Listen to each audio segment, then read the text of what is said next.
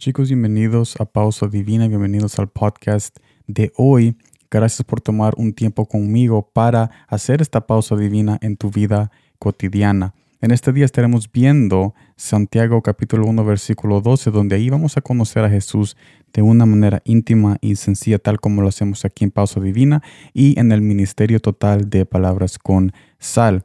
Y el pasaje dice de esta manera, Bienaventurado el hombre que persevera bajo la prueba porque una vez que ha sido aprobado, recibirá la corona de la vida que el Señor ha prometido a los que le aman. ¿Y cuál es el mensaje que Jesús quiere que tomemos de este pasaje?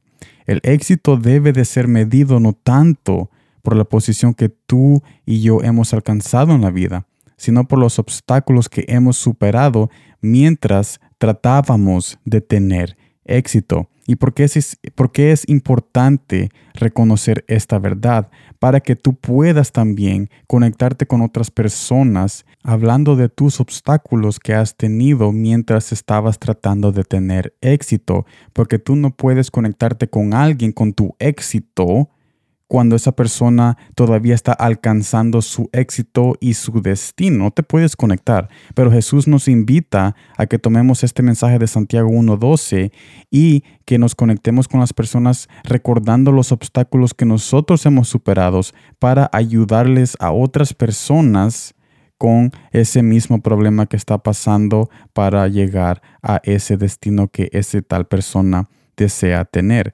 Así que es muy importante tomar este mensaje como una invitación a que no nos limitemos solamente a nuestra vida, a nuestro diploma, a nuestro éxito, a todo lo que nosotros hemos alcanzado, sino que también reconozcamos el proceso y el camino para que podamos ayudar a las demás personas a alcanzar lo que ellos están deseando, porque nosotros somos una bendición y un puente a la verdad que Jesús quiere transmitir a las personas, que es que no están solos y que también tienen el mismo Dios que te está ayudando y que te ayudó a alcanzar todo lo que tú tienes. Y si tú no has reconocido a Dios o a Jesús, yo te invito a que también tomes este mensaje como una invitación a reconocer de que Él quiere ayudarte a tener éxito si tan solo tú haces una pausa en tu vida cotidiana acercándote a Él de una manera íntima y sencilla y leyendo todas sus promesas y verdades que hay en su palabra.